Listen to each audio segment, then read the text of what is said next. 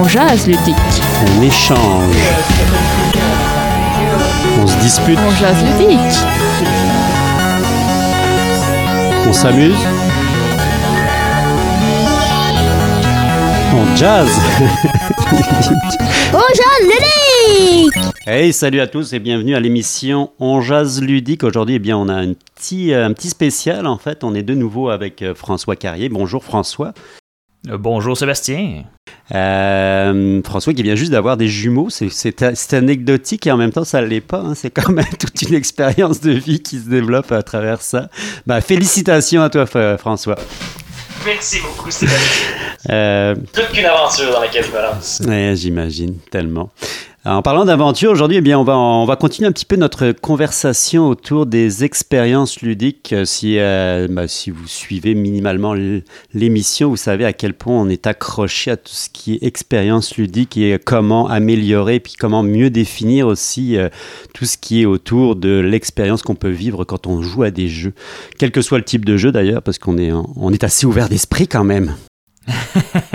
On aime tous les types de jeux. Non, c'est ça, on n'est vraiment pas barré du tout. Mais bon, c'est sûr qu'on a quand même des petites préférences, entre autres les jeux de société, mais aussi les, euh, on va dire, tous les jeux qui se jouent autour d'une table avec du vrai monde autour. C'est sûr que c'est un petit peu notre, euh, notre créneau à nous. Non, c'est clair. J'ai toujours apprécié aussi euh, jeux vidéo et autres, mais pour moi, le, le, le fait d'entrer dans une. D'avoir une, relation sociale aussi au travers de mon jeu, c'est quelque chose qui est très important. Donc, de d'avoir justement quelqu'un, donc d'avoir des gens autour de la table, d'où le terme jeu de société, tu sais, c'est social, on a des gens autour de la table, on parle avec d'autres personnes. Puis c'est effectivement une grosse partie de qu'est-ce que j'aime dans les jeux. Oui, c'est me distraire, mais c'est me distraire en ayant une expérience avec d'autres personnes aussi, de partager cette expérience. je, je- je pense que c'est un petit peu le, c'est un petit peu le, je dirais le noyau dur de ce qu'on on aime vraiment hein, quand on quand on aime les jeux de société, mais quand on aime aussi par exemple les jeux de rôle ou comme on, ou même j'irais jusqu'aux escape games ou même euh, aux expériences ludiques qu'on peut avoir avec Mhm. euh, des jeunes par exemple. Ou même des animations de groupe, tu sais, de foule. C'est vraiment ce retour, cette espèce d'échange qui se crée à travers le jeu, que ce soit même comme outil culturel, parce que c'est vrai que c'est intéressant, parce que ça nous permet de rencontrer énormément de gens différents, de différentes cultures, de différents genres, de différentes, euh, je dirais même de différents caractères, parce que mon Dieu qu'on en trouve de tout, pour tous les goûts. Et puis ça, c'est vrai, hein, là, ça, paraît, ça paraît toujours anecdotique à dire, mais euh, tu sais, quand on est en face à la clientèle, face aux gens, ben, on rencontre tous les types de caractères, tous les types d'ambiance, tous les types d'énergie possibles et imaginables et toutes les configurations possibles. Il y en a qui sont très négatives d'ailleurs, il y a vraiment des, euh, il y a vraiment des énergies qui peuvent être complètement négatives et puis de jouer avec ça, c'est vraiment fascinant. Puis euh, je pense que ça pourrait même à la limite être carrément une discussion de fond parce que c'est euh, je pense que là il y a quelque chose de vraiment à creuser c'est comment on va chercher une table qui envoie euh, que des signaux qui sont tous négatifs sans exception puis ça arrive ça arrive tout le temps mais pas tout le temps euh, de manière je dirais c'est pas c'est pas la majorité des tables on s'entend pour dire que c'est pas la majorité des tables et des et des joueurs qui qui réagissent de même mais quand même c'est ça arrive assez régulièrement il y a évidemment exactement l'inverse. Là, il y a les gens n'as pas, absolument pas besoin de booster, ni besoin de rien faire avec eux, juste rigoler puis avoir du gros plaisir. Puis ça, c'est par contre, c'est la majorité des tables. On s'entend pour dire que les gens viennent pour s'amuser.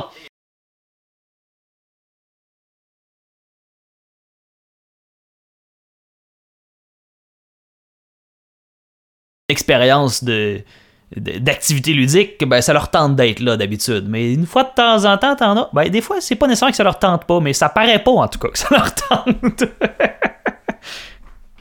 C'est ça. Ou la personne qui s'est fait un petit peu traîner par les Le autres. là, Ça, ça arrive aussi. C'est plus dur à aller chercher, mais des fois, on, on réussit Ouais, quand même. Tout à fait exact. Plus ceux qui, en effet, qui, euh, qui vivent une expérience euh, très, euh, très intérieure, mais tellement intérieure qu'il y a, il reste, il- tout reste à l'intérieur. Puis là, il y a vraiment rien qui ressort. Puis Oui, là, tu, fais- tu regardes, tu regardes le non-verbal et puis il y a mais, aucune interaction possible. C'est juste, est-ce qu'il y a du plaisir ou est-ce qu'il y a quelqu'un tout court?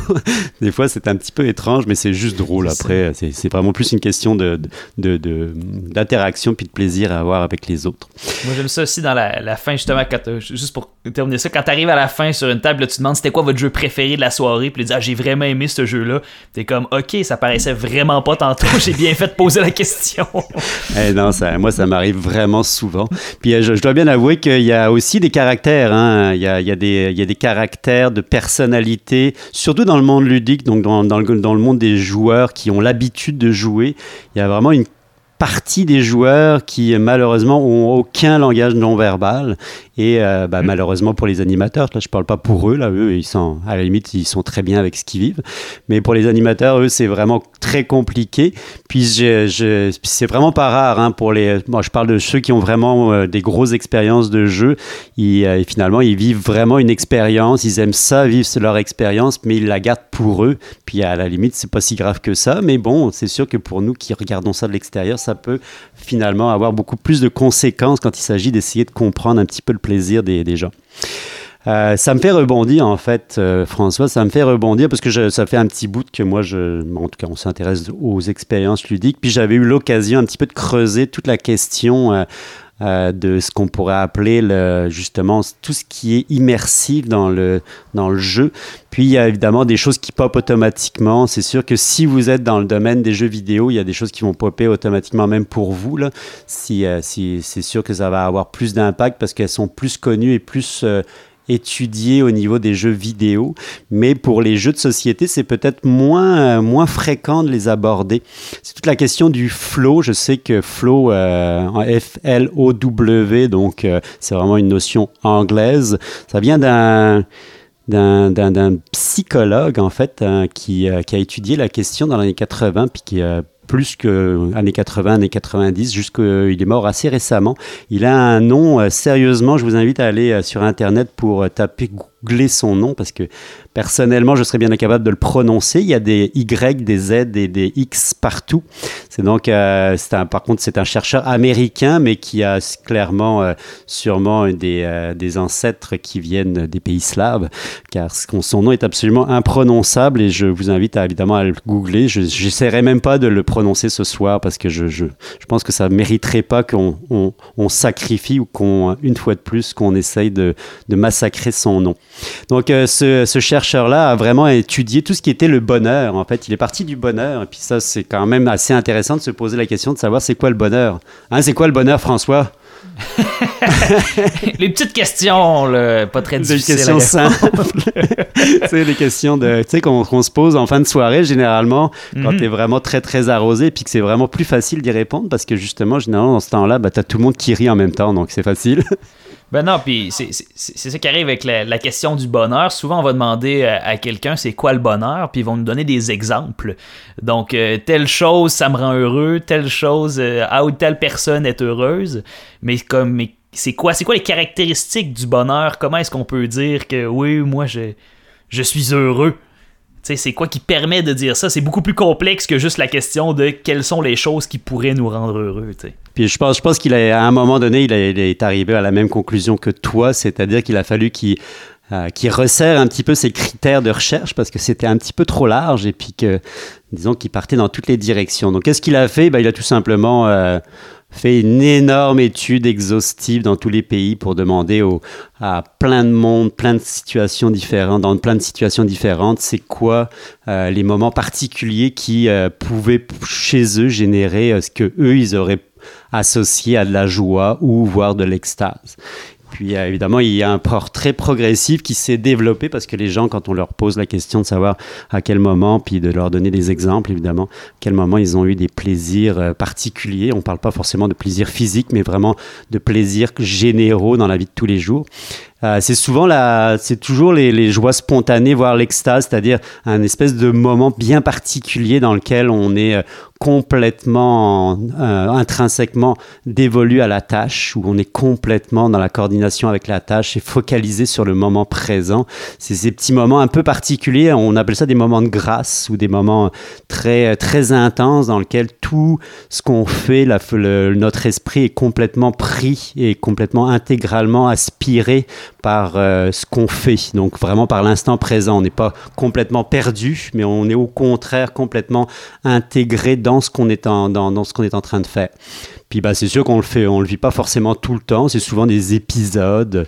Euh, Il y a plein d'exemples possibles. Tu sais, il y a autant, par exemple, des moines bouddhistes qui vont, euh, qui vont vivre ce genre d'extase-là en faisant des choses basiques, genre euh, tout simplement s'occuper de leurs plantes ou se, se, se mettre dans un état de méditation profonde. Mais ça peut être aussi tout simplement un alpiniste ou un sportif qui va complètement être pris dans sa tâche parce qu'au moment où il est en train de réaliser sa tâche, bah, il faut qu'il soit totalement à l'intérieur de ce qu'il fait parce que sinon ça fonctionnerait pas. Puis de toute façon, il est tellement pris par ce qu'il est en train de faire que c'est réellement ça qu'il a envie de vivre. Donc il est intensément dans sa tâche. Puis on peut, on peut évidemment vivre ça de plein de, dans plein de situations différentes. C'est pas forcément des situations extrêmes, mais ça peut être aussi des situations très simples dans lesquelles on va vraiment s'immerger.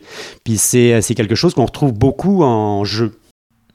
Dans les jeux vidéo, je pense que c'est quelque chose qui a été très développé, là, comme tu disais. Et puis qu'en fait, que les, jeux vidéo ont été développés dans cet objectif-là aussi. Pas toutes, là, mais il y en a beaucoup.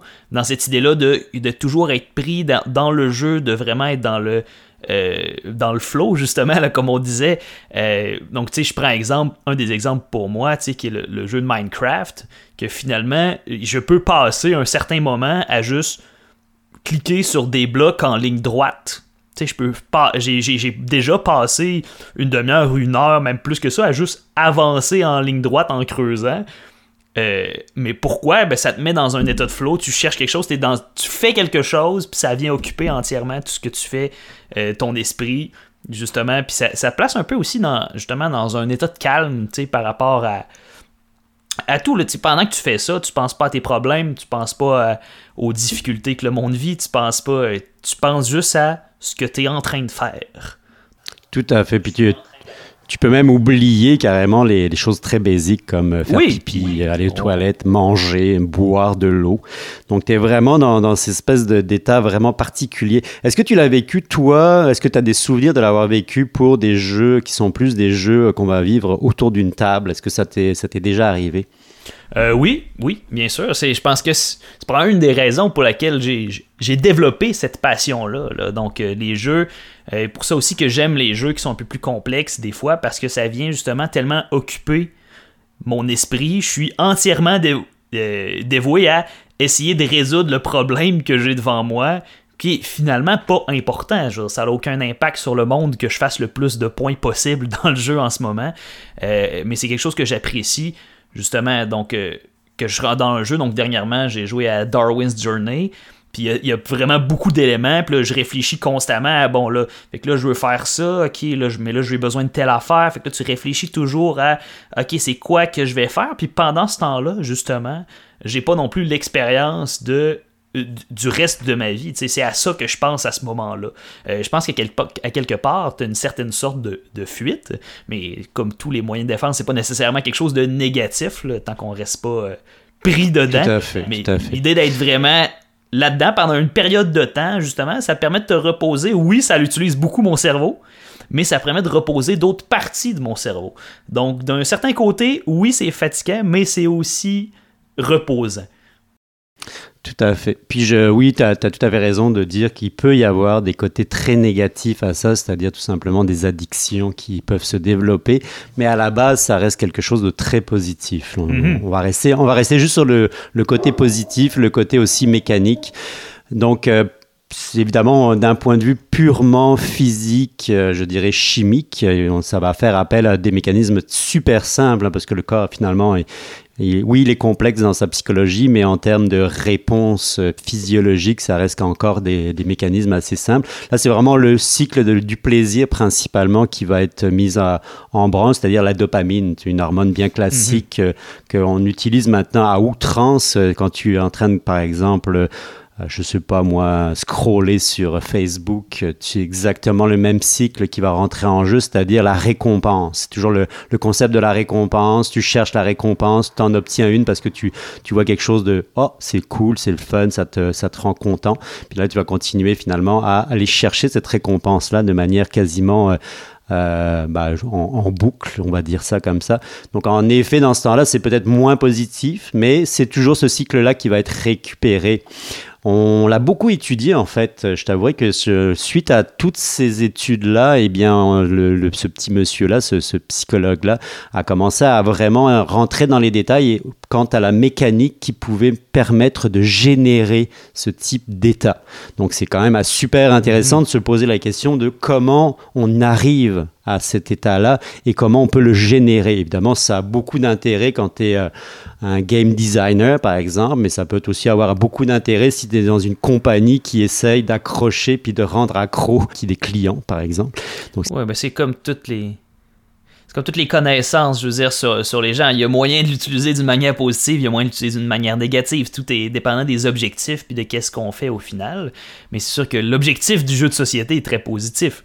On veut que les gens passent du bon temps, euh, qu'ils puissent se développer, justement, qu'ils puissent vivre des expériences ensemble pour pouvoir, justement, ben, juste pour être plus heureux. Donc, c'est finalement un très bel objectif et puis de bien connaître justement ces mécanismes-là du corps, euh, ça nous permet de, mieux concevoir euh, des choses qui nous permettent de ben justement d'avoir plus de plaisir. Tout à fait. Donc c'est pas forcément négatif, c'est pas forcément positif, mais c'est bon de le savoir. Par exemple, dans tous les cas, ça vaut la peine quand même de creuser pour, premièrement en tant que, bah, je dirais, client ou comme euh, consommateur, on a besoin toujours d'être un peu éclairé. En tant que joueur aussi, ça peut, euh, ça peut vous permettre de comprendre où est-ce que vous vous situez par rapport à, à, votre propre plaisir. Puis en termes de game designer, donc en termes de juste de créateur, bah, c'est super essentiel parce que comment on fait pour mettre en place une mécanique, même en tant qu'animateur, comment on fait pour mettre en place une mécanique qui va progressivement amener les gens à être de plus en plus intéressé à continuer l'activité, ben ça, ça fait partie vraiment de notre profession en soi. C'est sûr qu'on n'a pas forcément à le vivre parce qu'on va utiliser des outils qui sont des outils qui eux-mêmes possèdent déjà intrinsèquement ce type-là de mécanique. Mais par exemple, quand on fait des grosses animations de groupe où on doit garder l'attention de beaucoup de personnes pendant assez longtemps, ben, il y a des trucs qu'on peut utiliser et qui euh, vont générer justement cet intérêt-là. Puis le le conserver à long terme. Donc c'est vraiment, je pense, c'est quand même super intéressant de connaître ces mécanismes-là. Est-ce qu'on en fait un petit peu le tour tous les deux? Bien sûr. Alors allons-y. Donc c'est vraiment la récompense. Tu vas voir qu'on on réinvente pas la roue, mais euh, quelque part c'est, euh, euh, comme je l'ai dit, ça a vraiment été beaucoup plus étudié dans les jeux vidéo. Donc tous les exemples vont être tirés des jeux vidéo. Par contre, on va sûrement pouvoir faire plein de parallèles ensemble autour de tous les types d'autres expériences ludiques qu'on a pu vivre. Donc, qu'est-ce qu'il y a? Bah, Il y a tout ce qui est récompense euh, scénaristique. Tu sais, débloquer des histoires. Euh, tu sais, dans un, dans un jeu, par exemple, quand tu arrives quelque part et puis euh, que tu n'as pas accès à certaines zones parce que les zones ne sont pas disponibles pour l'instant, il va falloir que tu les débloques. Donc, automatiquement, ça, c'est oh, c'est ce qui va générer un intérêt qui va te permettre de pouvoir aller un peu plus loin dans ton jeu. Donc, qui va finalement attirer le plaisir de débloquer quelque chose. Donc, mais c'est vraiment souvent d'un point de vue narratif ou fiction qui vont, euh, qui vont te permettre de pouvoir évoluer à, à travers ça. J'imagine que tu vas vivre exactement la même chose quand tu fais un jeu de rôle. Tu vas pouvoir sûrement introduire ce type-là de, de, petits, euh, de petits, je dirais, petits mécanismes. Ben, c'est clair que c'est très présent dans le, le, jeu de rôle dont je suis fan, effectivement, l'idée de, de l'histoire, de, euh, de, de, faire avancer l'histoire, de découvrir plus à propos de certains personnages, de découvrir plus à propos de son propre personnage. Donc, tu sais, de développer toutes ces choses-là ensemble. Euh, effectivement, je pense que le jeu de rôle, c'est un des endroits dans lequel ce, ce côté-là va être très présent. Euh, mais je dirais aussi que dans les jeux de société, en général, c'est moins présent, mais il y a plusieurs jeux qui ont été développés qui ont quand même cet aspect-là. Donc, de débloquer des nouveaux, des nouveaux bouts. Donc, tout ce que je parle, mettons, les, euh, les jeux Legacy. Euh, ouais. ouais. Donc, que ce soit pandémie ou que ce soit en tout cas, il y a toujours. Quand on arrive à un certain moment, on fait certaines choses, puis là, oh, on débloque du nouveau contenu.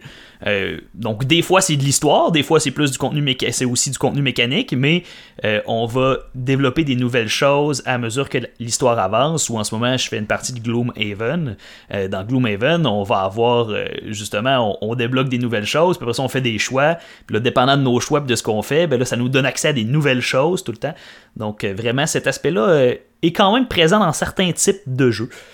Euh, ouais, puis il y a- il y, a des créateurs qui l'utilisent plus. Là, moi, je pense à Ryan Locat, euh, que j'aime beaucoup, là, qui l'utilise énormément, que ce soit euh, dans euh, Below and Above ou euh, tous les jeux qui vont finalement te, te débloquer des, des petits, de- des petits extraits scénaristiques qui vont te, t'aider à la narration, mais qui vont aussi te permettre de vivre quelque chose de différent. Donc, à chaque fois, on a cette espèce de nanane ou euh, de, de petits moments qu'on a envie de, récom de, de récompense, qu'on a envie d'aller chercher. Puis on est vraiment là-dedans. Mais c'est vrai que tu as tout à fait raison de dire aussi qu'il y a eu toute une veine euh, très na- narrative qui s'est développée. Je pense à Robin Carta des Bois. Mais... Aussi. Oui, c'est ça, exactement. Il y a vraiment énormément de jeux qui sont sortis dans cette veine-là et qui, euh, qui vont encore utiliser cette stratégie-là, donc de la, de la, récom- la récompense scénaristique. Deuxième, euh, deuxième petit, euh, de, petite technique utilisée en jeu vidéo, bah, c'est tout ce qui est vraiment basique, là, mais c'est aussi utilisé dans les, euh, dans les jeux de rôle. C'est tout ce qui est euh, débloquer finalement des compétences ou des nouvelles armes. C'est encore, tu sais, essayé par... euh, il va falloir que tu travailles fort pour développer ton expérience qui vont te permettre d'aller chercher des nouvelles armes ou des nouvelles compétences. Puis ça, c'est extrêmement attractif et donc ça va vraiment développer là, tout, tout ce qui est du, domaine de la dopamine et du plaisir. Ça, c'est, j'imagine qu'en jeu de rôle, c'est automatique, fait presque intégralement partie du jeu. Ça dépend des, des jeux de rôle, mais la majorité, effectivement, puis si on pense à, celui qui est le plus connu, Donjon Dragon, c'est presque entièrement basé là-dessus. Donc, dans ce jeu-là, on, va acquérir de l'expérience, on va monter de niveau, donc notre personnage va devenir meilleur, on va aller chercher des objets qui vont nous rendre plus forts, donc ça, c'est très présent. Ça, je pense qu'il y a quand même beaucoup de jeux de société qui ont ce, ce fonctionnement-là. En fait, je pense que je dirais que les, euh, les deck building, c'est un peu ça. C'est l'idée de j'ai un certain paquet de cartes et puis je vais aller chercher des nouvelles cartes qui vont améliorer, que je vais pouvoir rajouter à mon paquet de cartes qui va, avoir, être de, de plus, de meilleur en meilleur à mesure que la partie avance. Ou les euh, engine building en général aussi, là, qui est un peu ce principe-là. là. Donc, je vais aller acquérir certaines choses qui va faire que je vais pouvoir faire plus de choses lors de mes prochains tours.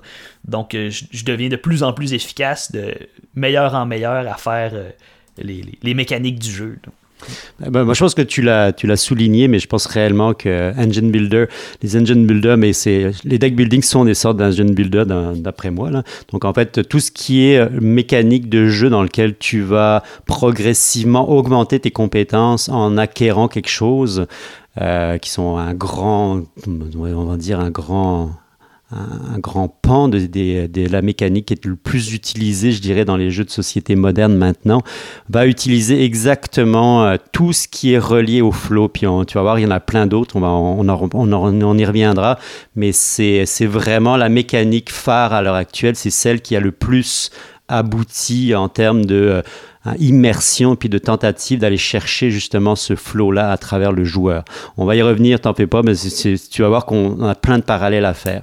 Autre euh, mécanique vraiment simple dans les jeux vidéo qu'on va retrouver un milliard de fois, c'est toutes les récompenses par collection, c'est-à-dire tu collectionnes quelque chose et tu as, un certain domaine où, euh, par exemple, on va penser à Pokémon, par exemple, où tu vas collectionner les, les Pokémon, mais tu en auras dans tous les types possibles et imaginables de jeux vidéo. Tu vas retrouver cette mécanique de la récompense par collection. Donc, tu collectionnes, tu as envie de collectionner de plus en plus. Il y a des gens qui sont très, très sensibles à ça. Il y en a qui sont moins sensibles à ça, mais ça fait partie des mécaniques classiques. Oui, ou, ou tous les trophées qu'on peut avoir des fois, ou les, les récompenses. euh, euh, donc, euh, j'imagine que ça rentre dans cette catégorie-là aussi. Donc, les achievements. donc, quand j'ai réussi une certaine chose, ben, ça me donne un- un terme ou un titre qui me dit Ah, j'ai réussi à faire telle affaire. En tout cas. En fait, c'est- un autre type de récompense parce que la bon. collection, c'est vraiment, t'essayes, t'essayes par exemple d'avoir toutes les armes possibles. Tu sais, tu, Ouais, tu ouais, sais ouais. qu'il existe plein, plein de types d'armes et là, tu vas essayer d'avoir toutes les armes. Pas parce qu'elles te servent, c'est pas parce que ça va te servir à quelque chose, c'est juste que tu veux les avoir toutes. Donc, c'est vraiment dans cette, dans cette notion-là. Mais tu as tout à fait raison de dire que le prochain Nanan, ça va être tout simplement, en effet, le trophée ou le statut. Tu sais, ça, d'un point de vue social, le statut peut être super important, l'avatar, etc., etc. Là. Donc, en fait, tu vas pouvoir, grâce, ça c'est plus pour, je dirais, les gens qui sont très compétitifs, donc ils vont avoir envie d'avoir quelque chose de plus, donc être le upgrade ou le statut particulier, ou tout simplement dans, dans les jeux vidéo classiques, euh, modernes, dans lesquels tu n'as même pas besoin de payer pour avoir accès au jeu, tu vas aller chercher finalement les choses qui vont te distinguer, qui, qui vont te permettre de te, te démarquer de la- de l'ensemble des autres joueurs. Non, c'est ça. Puis je pense pour reculer un peu, là, j'y repense là, l'aspect euh, collection. Parce qu'il y a des jeux de collection, mais en même temps, c'est, c'est, c'est ce qui te fait gagner. Donc je suis pas sûr à 100% si ça on rentre dans le même euh, truc. Mais j'ai vu des fois certaines personnes qui faisaient ça, même si ce, ce n'était pas la mécanique du jeu. Dans le sens que le but du jeu n'est pas nécessairement de collectionner telle chose. Mais cette personne-là décide, moi, je vais ramasser toutes les licornes que je vois dans tel. euh, Exactement. c'est tous les objets qui ressemblent à telle chose dans le jeu, pis t'es comme, mais c'est pas ça que t'as besoin pour gagner le jeu, puis la personne est comme, ben non, c'est ça, je veux faire pareil. C'est comme, ben ok. T'sais, Tout à fait. Puis je, je que si on regarde pour les jeux de collection, c'est quand même aussi un type de jeu qui est très développé dans les jeux de société la moderne. C'est euh, collectionner des cartes, collectionner des types. euh, c'est ce qui est souvent est réutilisé dans les jeux de cartes en particulier. Là, Ouais, tu vas ça, avoir euh, cette mécanique-là qui est assez classique, mais qui fonctionne avec euh, qui fonctionne quand même de manière assez généralisée. Il y a quand même euh, toute une clientèle pour ça, puis tout un type de personnalité qui aime ça, justement, avoir euh, la possibilité d'aller chercher toutes les petites plantes ou alors aller chercher différents types de caractéristiques pour avoir euh, justement toutes les, toutes les possibilités qui, qui s'offrent à, à eux. C'est souvent associé à des engine builders encore, parce que souvent, quand tu vas collectionner un certain type de caractéristiques, ça va te donner des, euh, des possibilités connexes, genre par combo ou par, euh, par type d'association qui vont aider à ce que le- la mécanique du jeu euh, te permette d'avancer encore plus rapidement, par exemple.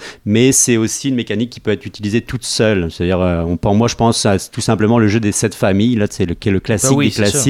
Mais ce- cette mécanique-là a été réutilisée à outrance dans plein d'autres jeux de, de cartes dans lesquels on va pouvoir retrouver encore ça. c'est ça. Ou quand Euh, t'as un objet de chaque type, ça te donne un certain nombre de points, ou- Ça, c'est aussi quelque chose qu'on voit régulièrement dans les jeux. là. Tout à fait exact. Donc en fait, il y a, il y a à travers, ça c'est plus des mécaniques, des, des- des techniques qui ont été utilisées dans les jeux vidéo, il y a finalement progressivement évidemment des choses qui se sont développées puis qui ont permis de pouvoir, euh, je dirais, un petit peu segmenter la façon dont on va arriver au flow. Donc il y a, il y a quoi? Il y a, Ça a été aussi beaucoup utilisé dans, dans le domaine par exemple de l'éducation puis de l'apprentissage. C'est de plus en plus on a vu émerger euh, tout ce qui est du domaine euh, du, euh, de la ludicisation ou de la gamification.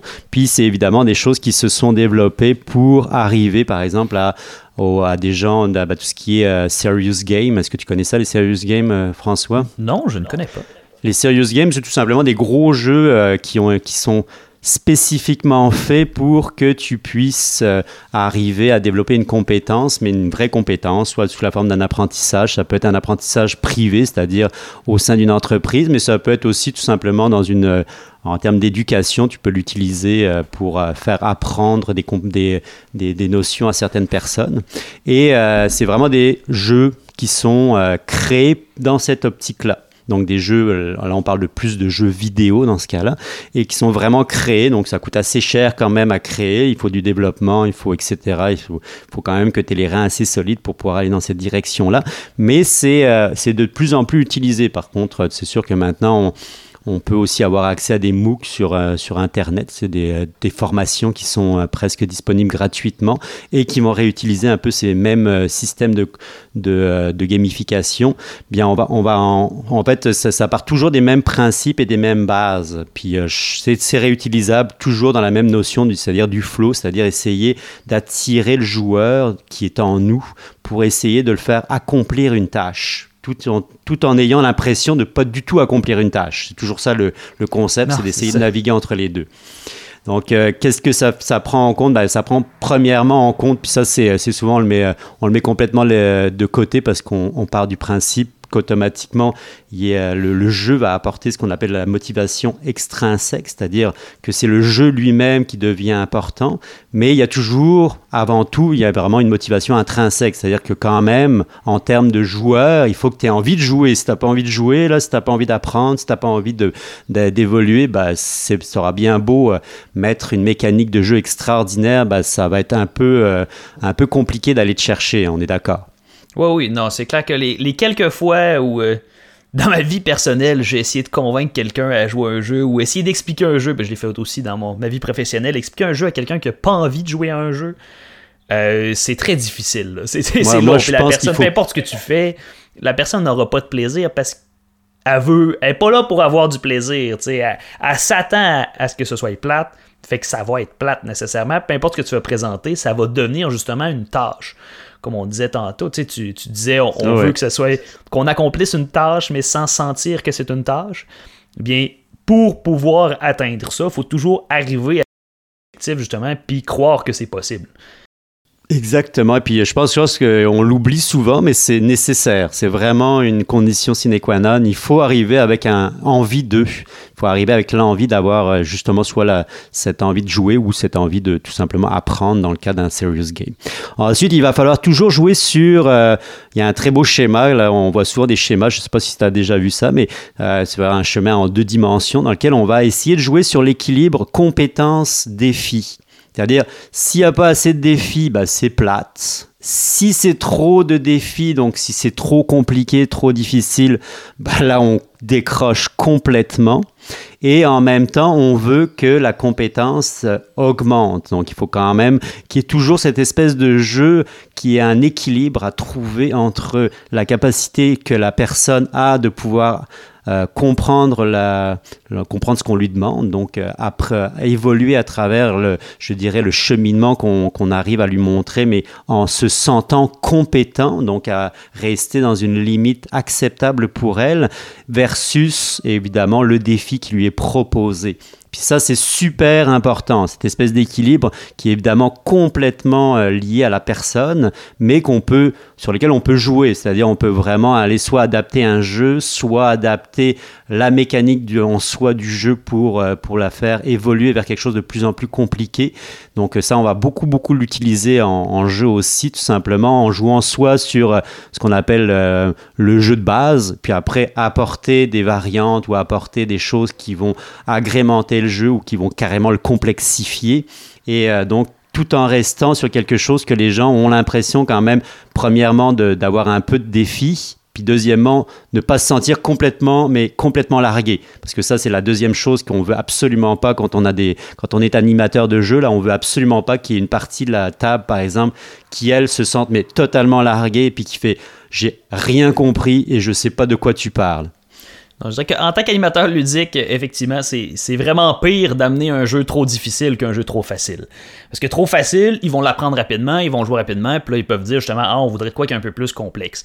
Euh, ben, quand t'amènes un jeu trop difficile pour les gens, et puis qu'ils essayent pour vrai, mais que finalement, c'est trop difficile, puis ils réussissent pas à avoir le plaisir dans le jeu, tu passes énormément de temps, finalement, à expliquer le jeu, puis les gens ont même pas de plaisir. Fait que c'est le pire ratio de le temps et l'énergie que j'investis versus le plaisir qu'ils ont. Mais à l'inverse, il y a des fois certaines tables qui veulent un défi. Moi, j'ai eu des tables où ce que ça a été laborieux leur expliquer un jeu, beaucoup plus que normalement, mais c'est ce qu'ils voulaient et à la fin, ils étaient vraiment contents parce que c'était vraiment ça qu'ils voulaient, se relever ce défi-là, d'apprendre un jeu compliqué.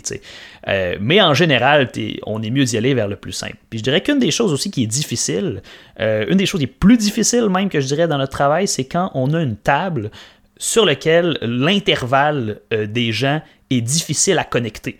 Donc, ce qui est trop difficile pour un est trop simple pour un autre autour de la table. Fait que là, essayer de trouver, là, c'est pour ça qu'on peut. euh, ce qui devient intéressant, c'est qu'on va varier dans les types d'intelligence des jeux, les types de mécanique des jeux. Puis là, on est capable d'aller chercher un type d'intelligence qui va euh, venir connecter les deux. Donc, une des choses que je fais souvent, c'est mettons, t'as des gens qui veulent des jeux beaucoup plus complexes, beaucoup plus euh, charnus, puis t'as d'autres gens à l'inverse qui veulent des jeux plus sociaux, plus simples. Et bien souvent, on peut y aller avec le jeu de bluff qui va venir un peu entre les deux, qu'il y a comme une composante sociale, c'est pas si évident que ça, faut mentir, euh, mais c'est pas non plus mathématique justement, puis euh, euh, trop casse-tête. Donc tu sais, c'est des fois, faut essayer de jouer avec ça. Justement, les gens nous demandent des types différents. On amène un troisième type de jeu qui va faire un peu le, le pont entre les deux. Mais Ouais, des fois, c'est tout qu'un défi. là. Les tables qui n'ont pas les mêmes capacités là, et les mêmes intérêts. Puis il y a aussi des barrières psychologiques. Là. Il, y a, il y a quand même beaucoup de monde qui arrive Oui. avec leur expérience très négative d'un certain type de jeu, ou même de matériel. Des fois, ça peut être juste le matériel. Ils voient le matériel, ils savent même pas de quoi ça parle, mais ils disent ah non, ça c'est pas pour moi. Ça, Ouais. ça arrive vraiment souvent. Et moi, je t'avoue que l'inverse existe aussi, c'est-à-dire qu'il y a du monde qui ont des expériences extrêmement positives avec des jeux super merdiques, excusez pour le terme, et euh, qui veulent absolument avoir ça comme matériel, mais ils savent pas, ils savent pas c'est quoi l'expérience. C'est juste ça qu'ils veulent comme matériel. Et puis, euh, en tout cas, c'est toujours associé finalement à une expérience et euh, à- à- au concept. euh, quand on se projette évidemment dans le jeu, puis qu'on essaye de s'imaginer dans le jeu, si positivement on se, on se sent au niveau de compétence ou pas. C'est-à-dire, et puis pareil, moi je, moi je suis pas tout à fait d'accord avec toi pour dire que faut quand même rester sur un niveau de défi qui est quand même, je suis d'accord avec toi qu'il faut pas aller trop haut dans le niveau de défi, mais il faut quand même pas descendre trop bas parce que si tu arrives trop bas, les gens vont vraiment te regarder à la fin. C'est sûr qu'ils vont dire, bah, ce jeu-là, ils l'ont pas aimé. Moi, c'est ça, ça peut arriver. Là, ils vont, dire, bah, écoute, ce jeu-là, c'est pas du tout pour nous. On a, on n'a pas eu de plaisir. Tu sais, on n'a pas eu de plaisir parce que c'était basic. On a trouvé ça super, super plate et super basic. C'est sûr qu'on va augmenter. Euh, l'inverse, ouais, l'inverse était plus et pire. Je suis d'accord avec toi. L'inverse, C'est ça, c'est je veux pire. dire, C'est mais je suis avec d'accord un qu'on jeu. veut Non, non, pas je suis aller d'accord avec trop- toi. Avec le recul, je vais, je vais dire comme toi, en effet. C'est, c'est on veut pire pas aller trop bas, c'est sûr. L'objectif, c'est vraiment d'avoir justement ce- le sweet spot, le, le, le, le moment, le point de friction idéal où ce que ah c'est juste assez difficile pour que euh, ça soit intéressant, tu sais, puis que j'aille un défi, mais pas trop facile aussi. Mais contrairement aussi à l'apprentissage, ça c'est quand même quelque chose qui est très important dans l'apprentissage, là, ce point de friction là de on veut vraiment comme être parfaitement au- à l'endroit où ce que tu apprends, mais euh, en dessous de ce qui est trop difficile. Dans les jeux de société, des fois aussi, les gens veulent quelque chose de plus simple. Euh, J'ai des gens qui seraient capables d'avoir un jeu beaucoup plus compliqué puis euh, qui seraient capables de faire des apprentissages, mais c'est pas ça qu'ils ont envie. C'est vendredi soir, ils viennent de passer une semaine difficile, ils veulent jouer au Yadi, tu sais, ils veulent jouer à un jeu pas compliqué. C'est ça, on n'arrêtera pas de le dire, mais le contexte est important. là. Le contexte Oui, est, c'est super important, c'est sûr.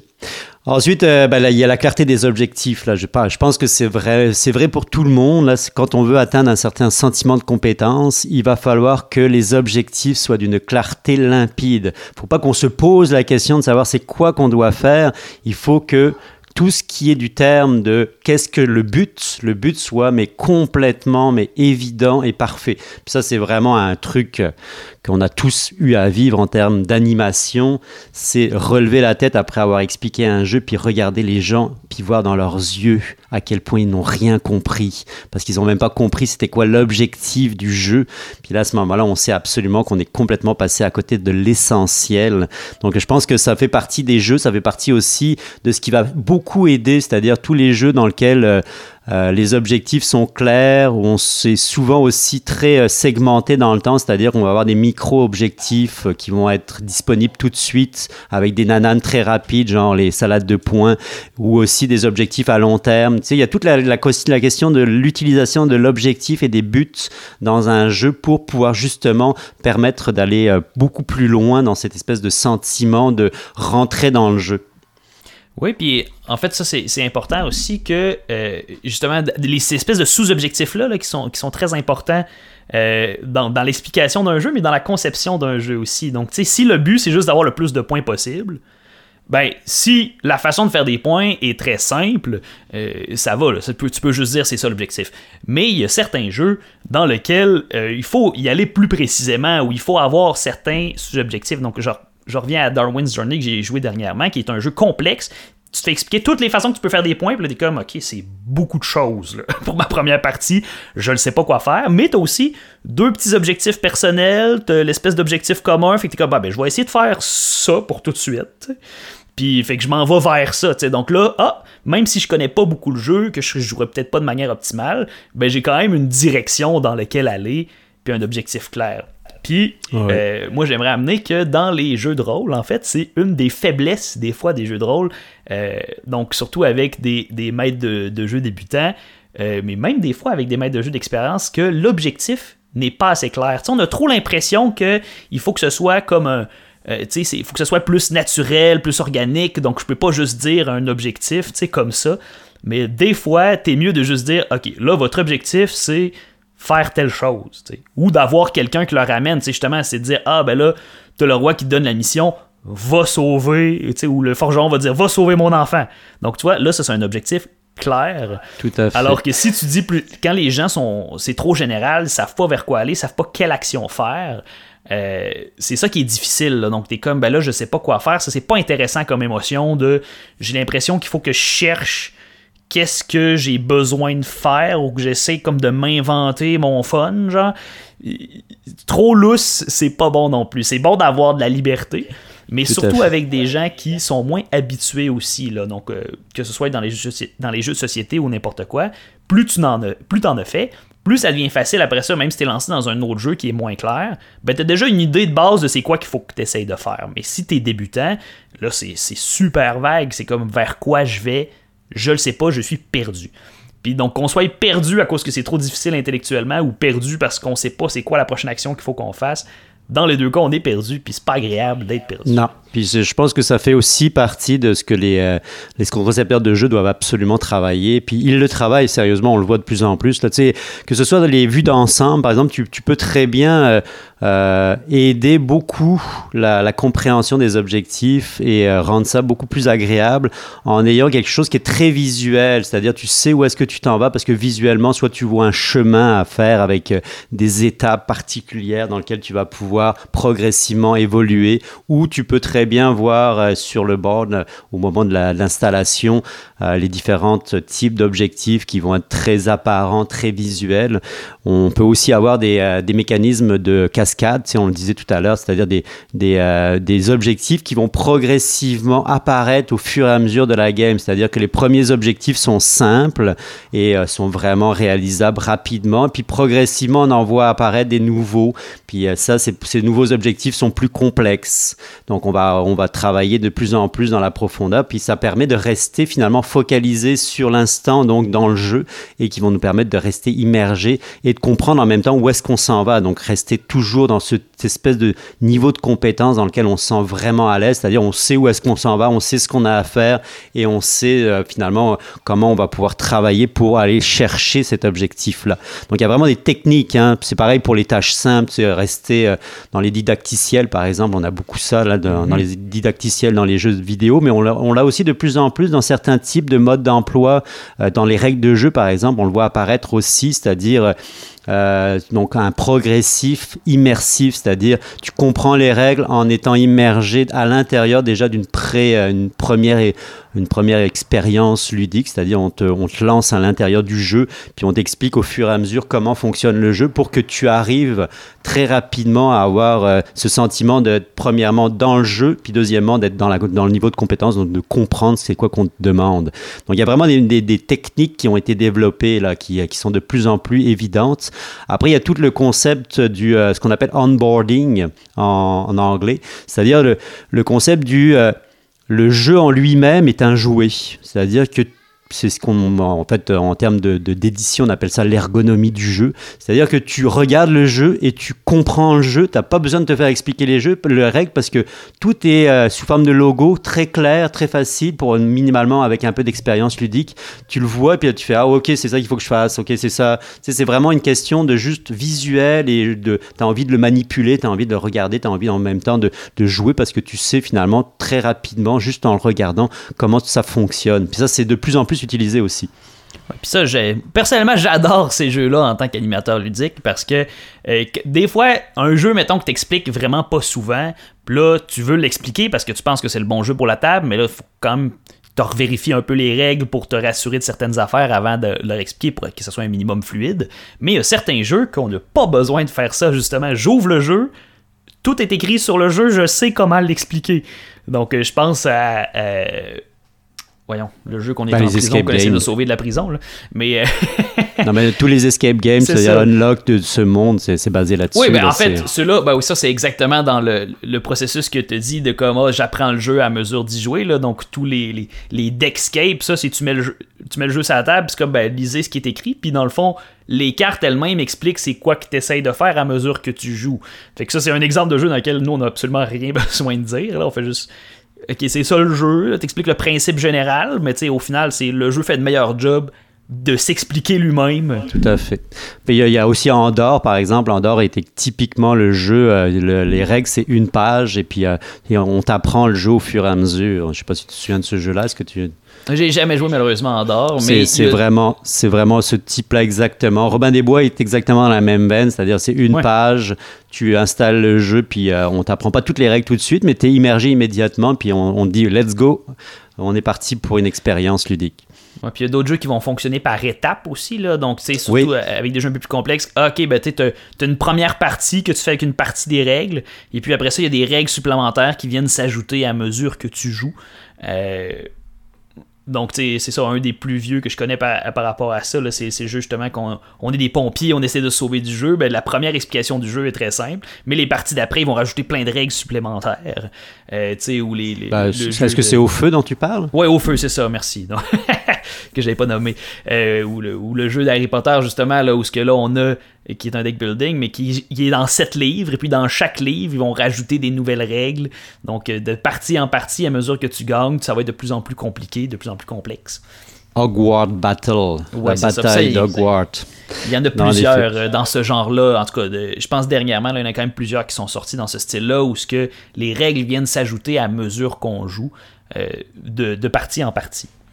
Mais moi, je pense que c'est de toute façon, euh, à l'heure actuelle, tous les jeux modernes là, vont, avoir, euh, vont réutiliser une partie ou la totalité de tout ce qu'on vient de dire là aujourd'hui, c'est-à-dire cette utilisation finalement de euh, jouer sur le niveau de compétence, jouer sur le niveau du, de comment on évolue à travers le jeu. Il y a un dernier point que j'ai pas encore parlé, mais qui est vraiment le, qui est aussi très utilisé dans tout ce qui est, je dirais, euh, gamification, c'est le feedback instantané. C'est-à-dire que tu sais exactement où est-ce que tu es rendu tout de suite. Tu euh, t'as pas besoin de te poser la question de savoir où est-ce que je suis dans la game. Je suis, euh, je sais vraiment, je sais par rapport au, nombre de, de, de- par exemple, de points de victoire ou par rapport aux, cartes que j'ai devant moi, je sais exactement où est-ce que je me situe. Donc à tout moment, il n'y a, jamais aucune, aucun, aucun moment où on se sent perdu.